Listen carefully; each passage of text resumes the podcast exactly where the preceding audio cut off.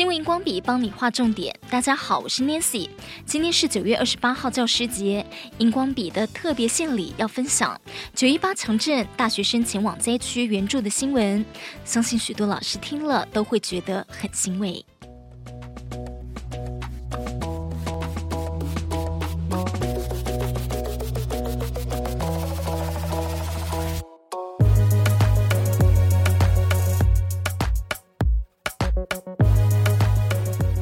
九一八规模六点八强震重创花东超过十天了，慈济人的关怀一直都在。中央社在二十五号报道，慈济汇集一群热血爱心的大学生，进入灾区进行安心家访。花莲许多学校毁损，二十号就有包含慈济学校的学生、志工、职工，大约一百五十人前往富里乡万宁国小、吴江国小协助灾后复原。志工们自备手套。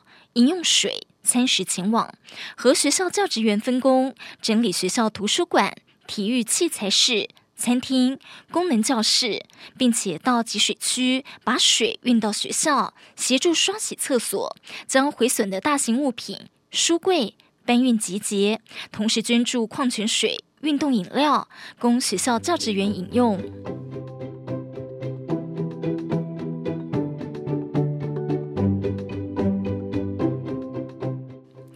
包括了东华大学、慈济大学、慈济科技大学的学生发挥爱心，到灾区安定乡亲的心，平抚他们恐慌的情绪。有些乡亲甚至不敢进家门，所以关怀是非常重要的任务。而看到一群志工前来祝福，一位老奶奶眼眶泛红，与她熟识的慈济志工拍拍她的肩膀，叮嘱如果有需要，一定要告诉她。另外一户是八十多岁的老奶奶，她说：“天天念佛经，要不是很坚强，不然会疯掉。”志工送上安心祝福礼与慰问金。慈济慈善事业基金会执行长严博文向受灾乡亲祝福打气说：“这是上人的祝福，希望能带给你安心的力量。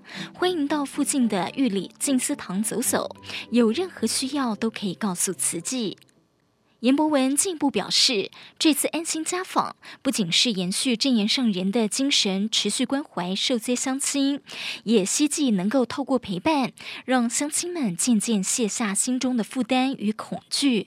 天灾人祸不可避免，但爱可以源远流长，传递人间。慈济基金会表示，针对认养的四所学校，后续将会与地质、建筑等专业人员进行会勘工作与谨慎评估，为莘莘学子打造安全的学习环境。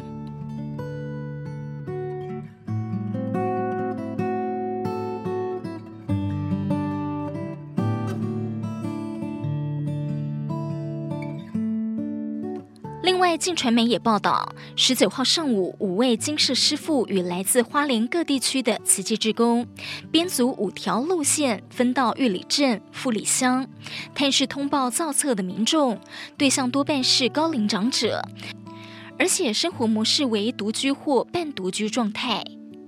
今年七十四岁的张姓阿嬷看到师父与志工来，心情才缓和下来。她说自己嫁到玉里五十多年了，第一次遇到这么大的地震。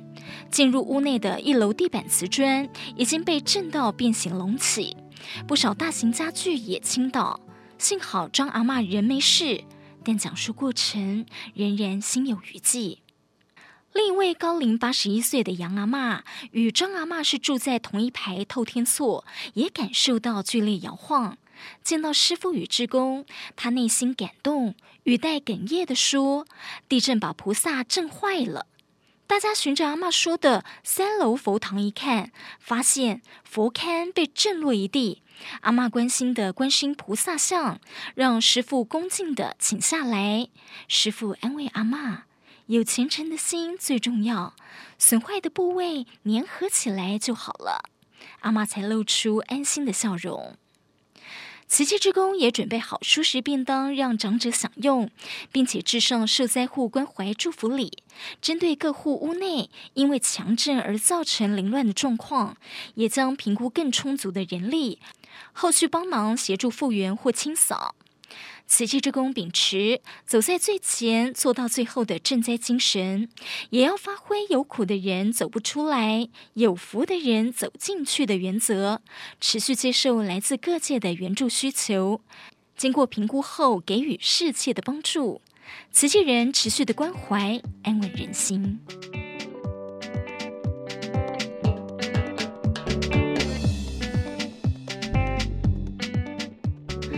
大学生投入志工服务，帮助受创的学校整理校园，也为社会注入一股暖意。